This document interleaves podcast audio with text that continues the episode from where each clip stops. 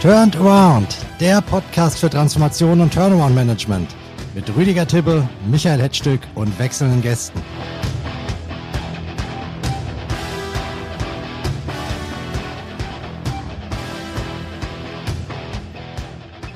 Das, meine Damen und Herren, war unser flottes Intro und damit begrüße ich Sie ganz herzlich zur ersten Folge des neuen Podcasts Turned Around, in dem es um Turnaround Management und Transformationsprojekte gehen wird. Mein Name ist Michael Hetzstück ich bin Ihr Moderator und der Initiator dieses Podcasts und mein Co-Host ist einer der bekanntesten CEOs in Deutschland und der Gründer von Excellence Management Partners. Herzlich willkommen, Rüdiger Tibbe.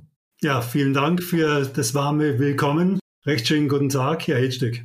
Wir beide sind uns sicher, es wird sich für Sie lohnen, unseren Podcast zu hören und Sie werden Ihren Spaß haben, denn wir wollen diesen Podcast praxisnah, meinungsstark und vor allem unterhaltsam gestalten. Alle paar Wochen werden wir hier über wichtige Aspekte erfolgreicher Restrukturierungen reden, aber auch darüber, woran es oft hakt. Und wir werden uns die Freiheit nehmen, öfter auch mal unser Programm umzuschmeißen, um über ganz aktuelle Fälle oder Ereignisse zu diskutieren. Für mich ganz wichtig, am Ende jedes Gespräch wird es Punchline-Fragen geben, um das Thema des Tages nochmal richtig festzunageln für Sie. Außerdem werden wir in vielen Folgen dieses Podcasts äh, aktuelle Restrukturierungsnews für Sie haben und Sie damit auf den neuesten Stand bringen, was sich gerade in der Welt der Restrukturierer und der Restrukturierung tut. Deals, Pleiten, Sesselwechsel und vieles mehr. Turnaround ist also auch ein Stück weit ein bisschen ein Nachrichtenpodcast. Vor allem aber erwarten Sie hier viele interessante Gäste. In den meisten Folgen werden Rüdiger Tibbe und ich uns Verstärkung mitbringen, auf unserer Gästeliste stehen Unternehmer, Sanierer, Finanzer, Schachgroßmeister, Bilanzierungsexpertinnen und viele, viele mehr. Seien Sie gespannt. In unserer Debütfolge jetzt widmen wir uns aber einem der interessantesten aktuellen Krisenfälle, nämlich dem Nürnberger Autozulieferer Leoni. Eins vorweg, weder Rüdiger Tippe noch ich sind in irgendeiner Weise in dem Case engagiert, aber wir verfolgen den Fall Leoni beide schon sehr lange als interessierte Beobachter und jetzt wollen wir darüber sprechen, was da gerade los ist bei Leoni und was man aus diesem Fall ja für andere Restrukturierungen und Turnarounds mitnehmen kann. Herr Tibbe, da sind Sie natürlich äh, berufen, mit mir darüber zu sprechen, denn Ihr persönlicher, beruflicher und privater Hintergrund ist ja zweifellos die Automobilbranche. Äh, Sie haben selbst auch schon unzählige Automotive-Restrukturierungen begleitet, ähm, als Interim-Manager, Berater und in verschiedenen Funktionen. Holen Sie uns zum Start unseres heutigen Podcasts doch mal kurz ab, warum Leoni in der Krise steckt und warum sich die Situation dort in den letzten Wochen zugespitzt hat. Ja, mache ich sehr gerne, Herr Jetstück. Ähm, lassen Sie mich mal ein bisschen weiter ausholen. Also das Thema Leoni ist ja ähm, ein, ein begleitet uns ja, wie Sie gesagt haben, schon sehr lange. Und äh, man fragt sich natürlich als Außenstehender, woran liegt es denn, wenn, wenn es hier zu Restrukturierungsschleifen kommt, warum wird das Unternehmen nie, äh, kommt es nie so aus der Krise raus, so richtig. Und das hat verschiedene Gründe. Das hat einmal was zu tun mit dem Geschäftsmodell, ähm, komme ich gleich später nochmal drauf. Ähm, und zum anderen eben auch damit, dass äh, dieses ein, ein extrem margenknappes ähm, Geschäftsmodell ist, so dass sie hier also ähm, ständig ähm, konfrontiert sind mit der Situation, ähm, wie kann ich hier meine Prozesse, meine Produkte, die Abläufe etc. optimieren.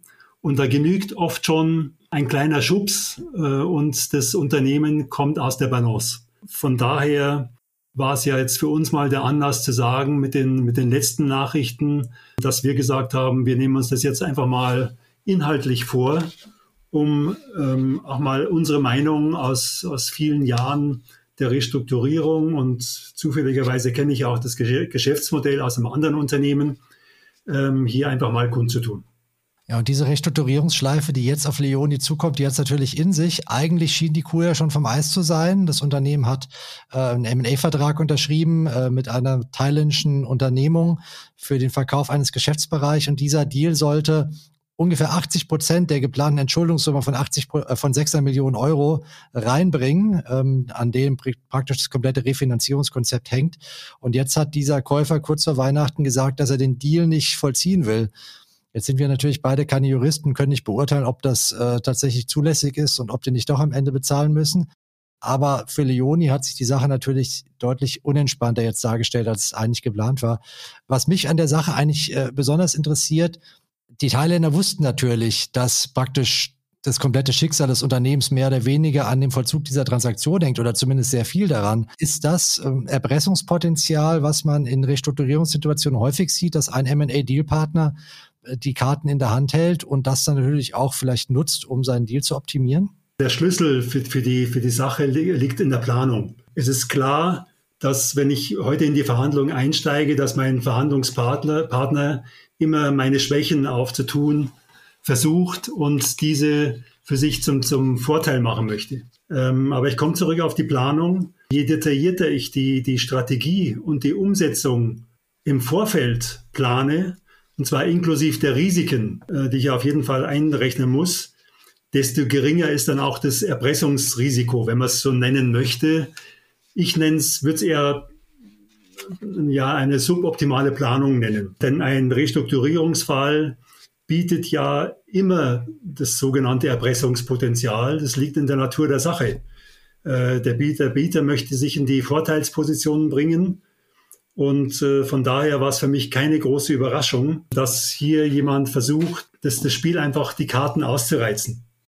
Aber was hätte er machen können? Vielleicht in puncto Planung. Man, M&A-Deal hat es ja an sich, dass man nur mit einem äh, zum Notar gehen kann und das Ding unterschreiben kann. Und dann ist man ja im Prinzip abhängig davon, dass es, äh, die Dinge ihren Gang gehen. Was hätte man da anders oder was könnte man anders planen in so einer Situation, gerade wenn ein M&A-Deal einen Großteil der, der Restrukturierungserlöse bringen soll? Also Inhalt der, der Planung sollte immer ein ähm, Risikomanagement sein. Das wird auch betrieben, müssen die Unternehmen ja teilweise auch machen, aber machen es für meinen Geschmack nicht mit der entsprechenden Tiefe. Es ist so, dass für ein Risikomanagement müssen Sie ja verschiedene Eventualitäten und Wahrscheinlichkeiten abwägen. Und ich bediene mich hier eines angepassten Tools, das nennt sich FMEA. Das ist die Failure Mode and Effects Analysis. Das ist ähm, eine Fehlermöglichkeits- und Einflussanalyse oder kurz eine Auswirkungsanalyse kommt ursprünglich aus dem Ingenieursbereich. Die Automobilhersteller haben das mit Beginn der Einführung der Qualitätsmanagementsysteme eingeführt und auf die Lieferanten übertragen, sodass jeder Lieferant, äh, wenn sie ihm sagen FMEA, der kennt es, bloß wie es halt so ist. Ähm, wir sind oft auf eingetretenem Faden und sind dann nicht in der Lage, dieses starke Tool ähm, auf andere Bereiche zu übertragen. Und von daher ist eine analytische Methode der Zuverlässigkeitstechnik, die qualitative Aus Aussagen liefert, für mein Dafürhalten sehr wichtig, weil hier in diesem Falle werden auch potenzielle Fehler nach ihrer Bedeutung, also jetzt für den, für in diesem Fall für Leoni und für die Auftretenswahrscheinlichkeit ähm, entsprechend erarbeitet. Und von daher kann ich es dann auch nochmal priorisieren durch, durch Kennzahlen und habe dann ziemlich klares Bild, welche Risiken ich habe und wie hoch die Eintrittswahrscheinlichkeit ist. Und wie konkret könnte man das jetzt nutzen, um so eine Situation zu vermeiden, dass man plötzlich den Boden oder den Füßen weggezogen bekommt in der Restrukturierung? Ja, das kann man ganz konkret nutzen, indem man einfach hergeht und sagt, gehen wir mal auf diesen konkreten Fall, welche Gefahr besteht denn hier, dass der Interessent abspringt und wie hoch gewichte ich die Gefahr? Also das, wenn ich es jetzt ausfüllen müsste, ich würde sagen, die, die Wahrscheinlichkeit ist 80 Prozent, dass er abspringt. Trotz eines unterschriebenen Kaufvertrags. Wir kennen jetzt beide nicht ähm, die, die unterschriebenen Dokumente, aber ich sage mal so, das, der, der, derjenige, der diese FMEA bearbeitet, der weiß das und der kann diese entsprechenden Dinge einfach gewichten. Und ich würde es einfach, wenn ich jetzt rangehe, ähm, komme ich zurück auf die 80 Prozent, ähm, weil ich eben glaube, dass der Verhandlungspartner hier alle Register ziehen wird, um sich in die allerbeste Position zu bringen. Und natürlich dieses, diese notleidende Situation ausnutzt. Das heißt, Ihre Erfahrung ist tatsächlich, dass, äh, sagen wir, wenn man M&A in der Restrukturierungssituation als Rettungsring begreift, dass man dann fast schon damit rechnen muss, dass es nicht über die Ziellinie getragen wird.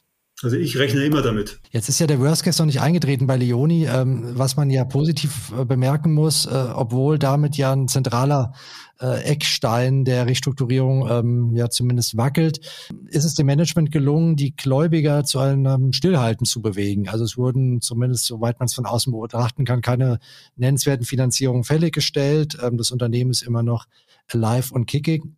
Wie kommt es denn oder worauf kommt es denn Ihrer Erfahrung nach an in so einer prekären Situation, wenn man die Gläubiger zum Stillhalten bewegen will? Was sind da so ein bisschen die, die entscheidenden Faktoren, dass das gelingt? Aus meiner Sicht das Entscheidende ist, dass man die, die verschiedenen Stakeholder mit ins Boot bringt und hier versucht, eine ähm, für alle Seiten gewinnbringende Situation zu finden. Ähm, das wird oft unterschätzt, ähm, aber ich muss einfach versuchen, dass ich ähm, alle am Tisch habe. Das hat Leone sicher gemacht, ja, da bin ich überzeugt. Trotzdem ist dann die, die, sag mal, die kontinuierliche Kommunikation und der Austausch im Laufe des, des, äh, der Umsetzung ähm, des Restrukturierungsplans extrem wichtig. Jetzt wissen natürlich nur die Eingeweihten, was hinter den Kulissen ähm, der Finanzierungsgeber von äh, Leoni gerade passiert, ob da Ruhe herrscht oder, oder Aufruhr.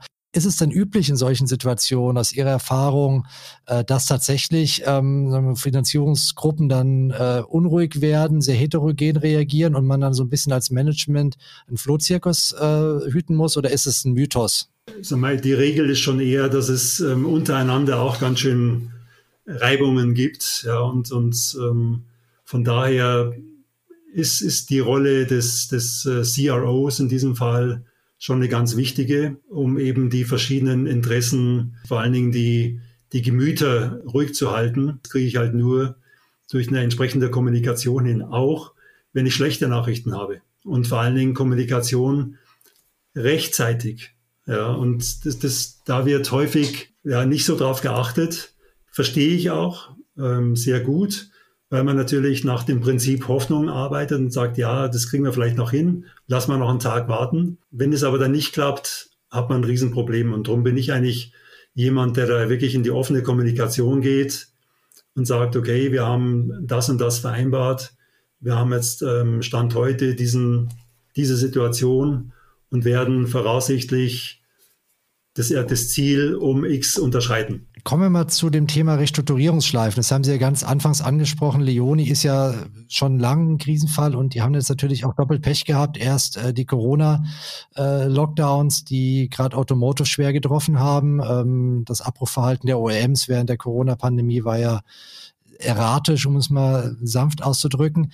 Und dann hat der Ukraine-Krieg auch noch Leoni speziell erwischt, weil die zwei wichtige Werke in der Ukraine haben, die zeitweise nicht produzieren konnten oder nur eingeschränkt produzieren konnten.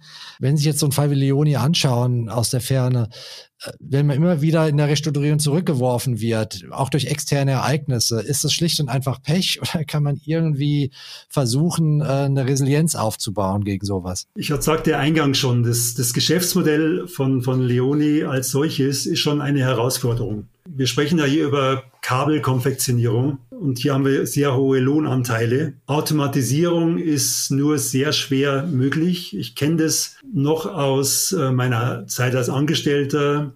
Da hatten wir bei General Motors auch einen großen ähm, Kabelhersteller, der heute Teil von Delphi ist. Und es war einfach immer das, das Riesenproblem, wie können wir diesen Lohnanteil ähm, reduzieren, sprich, wie kriegen wir einen höheren Automatisierungsgrad rein. Das ist natürlich aus eigener Kraft nicht möglich, weil sie wahnsinnig viele Varianten haben. Und äh, das ist ja heute eine, ein, das Hauptproblem eigentlich. Wir haben damals schon gesagt, okay, wir hätten dann da ein paar Ideen. Wir würden das ähm, so und so machen. Stichwort mit Standards zu arbeiten und dann mit die, die, die Standards eben mit entsprechenden Applikationen auszustatten. Also es wäre damals gut, hätte gut funktioniert, zumindest für die meisten Hersteller.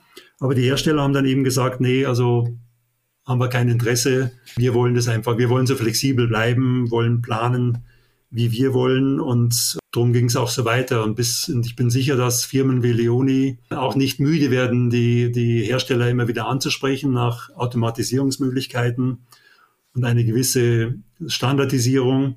Aber das ist halt einfach schwer. Jetzt haben ja auch die Hersteller ein Problem. Wenn die mitschuld sind an der Situation bei Leoni, zum Beispiel durch ein Verhalten, wie Sie es gerade beschrieben haben, ähm, dann haben die jetzt einen wichtigen Lieferanten, der wackelt. Würden Sie glauben, dass Leoni eine kritische Größe ist und auch ähm, äh, die OEMs jetzt äh, zusehen müssen, ähm, dass ihnen dieser Lieferant erhalten bleibt und vielleicht auch ein bisschen mehr Flexibilität zeigen bei solchen Themen wie eben besprochen? Die, die OEMs werden natürlich stützen, das ist ganz klar, ähm, weil sie sonst ein riesen Lieferproblem haben und sonst ähm, ähm, Lieferausfälle haben. Also das Dazu wird es nicht kommen. Die Frage ist halt, wie geht es dann in der Zukunft weiter? Und aus meiner Sicht müsste es tatsächlich, tatsächlich in die Richtung gehen, dass man mehr in die Richtung Standardisierung geht und hier eben versucht, ähm, die Produkte zu optimieren. Und das, wie gesagt, das geht. Das geht. Da ähm, hat Leonie auch sicher sehr gute Ideen. Aber so wie es heute eben ist, also wir haben damals zu meiner GM-Zeit zu dieser äh, Business Unit immer Wanderzirkus äh, gesagt, weil die einfach von Low-Cost-Country zu Low-Cost-Country weitergezogen sind. Heute sagt man Best-Cost-Country, aber im Grunde genommen der Effekt ist der gleiche. Ähm, das heißt, sie haben, müssen immer wieder das Personal aufbauen, sie müssen schulen, trainieren, ein irrsinniger Aufwand. Und äh, dabei haben sie natürlich extrem geringe Margen, weil der Wettbewerb extrem groß ist. So gesehen liegt die einzige Chance für diese Kabelhersteller oder Konfektionäre, liegt eigentlich darin, dass sie, ähm, dass es ihnen gelingt, über Design Changes, es kommen ja immer Änderungen, Change Requests, darüber dann die Änderungskosten bei den OEMs einzufordern. Das ist dann bei einigen sogar ein eigenes Geschäftsmodell. Auf der anderen Seite stelle ich fest, dass es nur wenig Zulieferer gibt, auch unter den großen, die ein sehr gutes Änderungsmanagement haben. Könnte man in so einer heiklen Phase der Restrukturierung, wie sie Leoni jetzt gerade durchläuft, überhaupt solche tiefgreifenden Änderungen anstoßen? Also das halte ich für ausgeschlossen in der jetzigen Situation. Jetzt ist ja alles ausgerichtet auf, auf den Turnaround äh, beziehungsweise auf die Refinanzierung. Da wird man jetzt erstmal sagen, jetzt lass erstmal dieses eine Problem lösen und dann sehen wir weiter.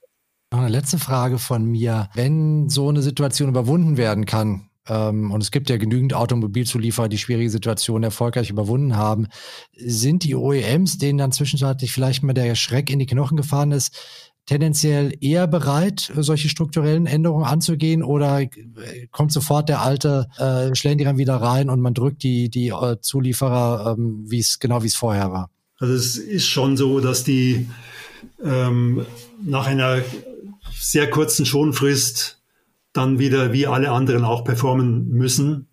Das ist auch richtig so, weil ich kann ja hier als OEM jetzt nicht verschiedene Lieferantenkategorien aufbauen. Ähm, das funktioniert nicht. Ja, das entweder du erfüllst die Anforderungen oder, oder, du erfüllst nicht. Wenn du sie nicht erfüllst, dann müssen wir uns darüber, darüber unterhalten, wie wir dich ausphasen. Halte ich auch für absolut richtig. Man muss schon als Zulieferer dann auch mal für sich selbst ähm, sagen, okay, ist dann die Automobilindustrie überhaupt noch das Richtige? Es gibt ja Zulieferer, die sich ähm, auch schon öffentlich äh, verabschiedet haben, die gesagt haben, wir machen das jetzt noch eine Zeit lang mit, phasen die bestehenden Produkte aus und verlassen dann die Automobilindustrie. Und wenn man, kann ja sein, dass man mit seinem Setup äh, feststellt, eigentlich sind wir woanders ähm, viel besser aufgestellt.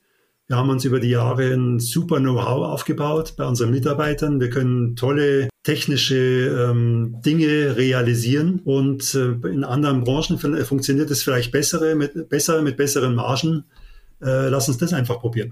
Aber bei so Kabelprodukten, wie sie Leoni herstellt, fehlt mir jetzt als Außenstehender ein bisschen die Fantasie, wo man das sonst noch verbauen könnte, außer in Fahrzeugen, oder? Ja, es gibt schon, also überall da, wo, wo sagen wir mal, Elektromotoren, äh, Elektrik, Elektronik im Spiel ist, wo, wo Dinge verbunden werden müssen, fallen wir schon eine Reihe von Einsatzgebieten ein. Äh, gleichwohl sind diese natürlich schon besetzt. Das sind ja schon heute Lieferanten. Ähm, von daher ist es dann auch wieder Verdrängung und geht wieder auf die Marge. Also da muss man sich genau überlegen. Aber das, dafür sind ja die Strategen da, Business Development, die sich da einfach mal mit beschäftigen. Und sagen wir mal, eine Transformation kann ja auch eine Transformation in eine andere in einen anderen Industriesektor sein. Also da haben wir ja gleich drei super spannende Sachen, auf die wir in den nächsten Wochen und Monaten achten werden mit Punkto Leone. Erstens natürlich kriegen die diesen Deal noch über die Schwelle, beziehungsweise kommen die Thailänder wieder zurück. Zweitens äh, gelingt dann die Restrukturierung und dann natürlich darüber hinaus, wenn das alles äh, geschafft ist, wovon äh, worauf wir natürlich hoffen im Sinne des Unternehmens und der Mitarbeiter. Wie sieht dann das Geschäftsmodell in der Zukunft aus? Geht man weg aus der Automobilindustrie oder diversifiziert man zumindest ein bisschen? Sehr, sehr spannende Fragen. Jetzt habe ich natürlich angekündigt, äh, recht vollmundig, Herr Tippe, dass ich Sie niemals gehen lasse, ohne äh, Sie festzunageln am Ende. Und da wir heute noch allein sind, müssen Sie heute die Last auch alleine tragen. Beim nächsten Mal kriegen wir dann schon Verstärkung. Ich habe eine Abschlussfrage für Sie und da müssen Sie jetzt möglichst kurz und kompakt antworten und auch Farbe bekennen. Und zwar lautet die Frage, was sind aus Ihrer Sicht die zwei wichtigsten Lehren, die man aus der Situation bei Leoni für andere Restrukturierungen mitnehmen kann? Erstens mal die Harmonisierung der Stakeholder-Interessen. Also die, die Frage, was will ich mit der Restrukturierung erreichen aus dem Kreis der Stakeholder? Wie können die verschiedenen Interessen der Stakeholder, auch der Stakeholder untereinander, schnell zu einer einheitlichen, von allen getragenen Strategie gebündelt werden? Also das ist mal ein ganz wichtiger Punkt. Zweitens würde ich sagen, so ein Begriff aus der Seglerei, der zweite Anker, also der sogenannte Sicherheitsanker. Was tue ich, wenn mein Anker nicht hält? Das bedeutet für die Unternehmen, welche Art von Risikomanagement setze ich ein? Was ist mein Plan B für den Fall, dass A schief geht. Und zwar ganz konkret, also Stichwort diese FMEA. Ähm, da kann man sehr viel mitmachen. Und ähm, wenn man sich da mal mit beschäftigt, auch jetzt als Nicht-Techniker, sich einfach mal, ist heute ganz einfach über Google so ein FMEA-Formblatt aus, äh, anschaut, da, da sieht man sofort, wo die Reise hingeht. Also das kann ich also nur empfehlen. Dritter Punkt, ähm, MA und Kommunikation. Hier würde ich einfach wirklich empfehlen, für MA absolut erfahrene, geschliffene Experten mit Track Record einzusetzen. Oft fehlt den Unternehmen sowohl die, die Restrukturierungskompetenz, wir hatten ja bis vor Corona 10, 12 Jahre nur Aufschwung, und darüber, darüber hinaus auch die Kompetenz, im Distressed-Bereich M&A-Geschäfte erfolgreich abzuwickeln. Das kann kriegsentscheidend sein. Da werden sich die M&A-Berater, die uns heute zuhören, natürlich freuen und die Corporate Finance-Berater. Da gibt es ja tatsächlich einige, die viel Expertise speziell in der Zulieferindustrie haben. Äh, und ihr Plädoyer ganz klar, die, die Leute an Bord zu holen. Jetzt haben sie sogar outperformed, jetzt haben sie sogar drei äh, Key Takeaways gemacht. Ich wollte nur zwei haben. Äh, würde ich sagen, der erste Punkt im Debüt geht an Sie. Mal schauen, beim nächsten Mal denke ich mir fiesere Fragen aus, dass Sie vielleicht einen weniger machen. Danke, Rüdiger Tibbe. Ja, danke sehr, Michael Hetzstück. Also ich muss auch nochmal so abschließend sagen, wir haben ja einige Zeit äh, uns äh, gerieben und, und überlegt, wie können wir denn, also erstmal wollen wir was gemeinsam machen und zum Zweiten, wie setzen wir das dann auf? Und äh, ja, das ist das Ergebnis und wir freuen uns natürlich über alle Zuhörer, besonders auch auf die zukünftigen Folgen.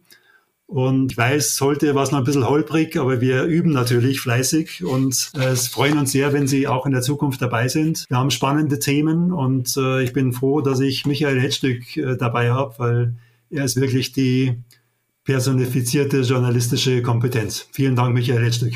Danke, Rüdiger Tippe. Ja, äh, dem ersten Teil schließe ich mich natürlich an, beim zweiten enthalte ich mich. Äh, genau, das war's äh, für den Moment. Rüdiger Tippe kann ich jetzt schon verabschieden, aber für Sie, liebe Zuhörerinnen und Zuhörer, habe ich noch ein kleines Schwankerl, denn jetzt kommen noch die Restrukturierungsnews. Das, was in den letzten Wochen passiert ist in der Branche, hören Sie jetzt gleich hier bei uns. Und hier sind die diesmal sehr nordlastigen Turnaround Restrukturierungsnews. Beginnen wir in Bremen. Dort hat der Wohn- und Pflegeheimbetreiber Convivo für wesentliche Gesellschaften Insolvenz beantragt. Convivo betreibt mehr als 100 Pflegeeinrichtungen, überwiegend in Nordwestdeutschland und beschäftigt rund 4800 Mitarbeiter. Auch bei der nächsten Insolvenz bleiben wir in Norddeutschland. In Hamburg musste Europas größter Fachhändler für den Segelsport, AW Niemeyer, Insolvenz anmelden. Als Auslöser der Schieflage des fast 300 Jahre alten Unternehmens wird die Inflation genannt. Insolvenzverwalter Stefan Denkhaus versucht nun, das Handelsgeschäft aufrechtzuerhalten. Betroffen sind 115 Beschäftigte. In Lübeck hat derweil kurz vor dem 100-jährigen Bestehen die Bäckereikette Zippendorfer Insolvenz angemeldet. Mit rund 100 Mitarbeitern betreibt sie 16 Filialen, die aber weiterhin geöffnet bleiben sollen. Zum Insolvenzverwalter wurde der Hamburger Anwalt Klaus Pannen berufen. Schon kurz vor Weihnachten ging mit rund 100 Millionen Euro Umsatz der Fahrradproduzent Profit aus Reda Wiedenbrück in die Insolvenz. Auslöser war eine Cyberattacke im November, die das Unternehmen für mehrere Wochen lahmgelegt hatte. Insolvenzverwalter Manuel Sack treibt jetzt einen Verkaufsprozess voran, der schon bis Ende Februar zu Ergebnissen führen soll. Denkbar sind auch Teilverkäufe einzelner Marken. Neues gibt es auch aus der Immobilienbranche. Dort hat der Wohnimmobilienkonzern Accentro die Mehrheit seiner Bondholder von einer Laufzeitverlängerung der ausstehenden 250 Millionen Euro schweren Anleihe überzeugt. Das Papier läuft nun bis 2026 anstatt bis 2023. Im Gegenzug erhöht sich der Zinssatz um 200 Basispunkte auf 5,625 Prozent. Soweit ist die Adlergruppe noch nicht. Der Immobilienkonzern, der immer noch keinen Abschlussprüfer gefunden hat, versucht nun mit Hilfe eines englischen Restrukturierungsplans die Bedingungen seiner ausstehenden Anleihen anzupassen. Angestrebt werden eine Verlängerung der 2024 auslaufenden Anleihen um ein Jahr sowie eine Anpassung der Anleihebedingungen, wonach ein geprüfter Jahresabschluss erst im Dezember und nicht schon im April vorliegen muss. Insgesamt betrifft das Papiere im Wert von 3,2 Milliarden Euro. Das sind Summen, über die Workout-Banker nur lachen können. Dennoch blicken die Risikomanager der Banken in Deutschland weniger bange in die Zukunft als noch im September. Nach einer aktuellen Umfrage der Bundesvereinigung Kredit, Ankauf und Servicing BKS zusammen mit der Frankfurt School of Finance and Management erwarten sie, dass der Bestand an NPL-Krediten bis Jahresende nur noch auf 35,3 Milliarden Euro ansteigen wird. Zuletzt hatten sie noch einen Anstieg auf 37,6 Milliarden Euro befürchtet. Der tatsächliche NPL-Bestand lag im September vergangenen Jahres bei 30,7 Milliarden Euro. Problematisch ist jedoch, dass BaFin-Chef Mark Branson in der vergangenen Woche erklärte, dass die Vorsorge der deutschen Banken für mögliche Kreditausfälle seiner Ansicht nach zu niedrig sei. Der interessanteste Distress-Deal des noch jungen Jahres hat sich in der Gießereibranche ereignet. Dort hat der Turnaround-Investor Callista Private Equity die Aluminiumgießerei Eurotech Schwäbisch Gmünd übernommen. Callista war 2015 schon mal Eigentümer dieser Firma gewesen und hatte sie dann an einen Strategen weiterverkauft. Der hatte offenbar wenig Fortune mit dem Neuerwerb. Jetzt ist Callista wieder am Ruder. Und zum Schluss habe ich noch ein paar Personalien für Sie. Zuerst zu den Beförderungen. Die Kanzlei Sidley hat Patrick Schulz zum Partner ernannt. Er ist spezialisiert auf die Beratung bei finanziellen und operativen Restrukturierungen. Die Münchner Unternehmensberatung Dr. Wieselhuber und Partner führt diese Felder getrennt voneinander und verstärkt beide Arme. Mit Wirkung zum 1. Januar ist der Operations-Spezialist Daniel Emrich zum Partner aufgestiegen, ebenso wie der 35-jährige Matthias Müller, ein Experte für Finanzrestrukturierung. Die Kanzlei Bluter hingegen freut sich über die Rückkehr des Distressed M&A-Spezialisten Norman Werner, der es zwischenzeitlich mit einer eigenen Kanzlei versucht hatte. Und last but not least noch ein interessanter Rollenwechsel. Alvarez in Massal verliert seine Partnerin Janette von Ratibor, die dort zuletzt das Geschäft mit der CFO-Beratung verantwortete. Sie kehrt zurück in die Telekomindustrie, wo sie früher schon einmal längere Zeit gearbeitet hat und übernimmt von Eike Walters den CFO-Posten bei Tele Columbus. Der Kabelnetzbetreiber gehört der Investmentbank Morgan Stanley sowie United Internet. Und das, meine Damen und Herren, war die erste Folge von Turned Around. Wenn es Ihnen gefallen hat, hören Sie beim nächsten Mal gerne wieder rein. Die nächste Folge geht am Freitag kommender Woche live, den 10. Februar. Sie finden unseren Podcast auf der Homepage von Excellence sowie bei Spotify und Apple. Dort können Sie ihn auch abonnieren. Ich verabschiede mich und wünsche Ihnen eine gute Zeit. Bis bald, Ihr Michael Hetzstück.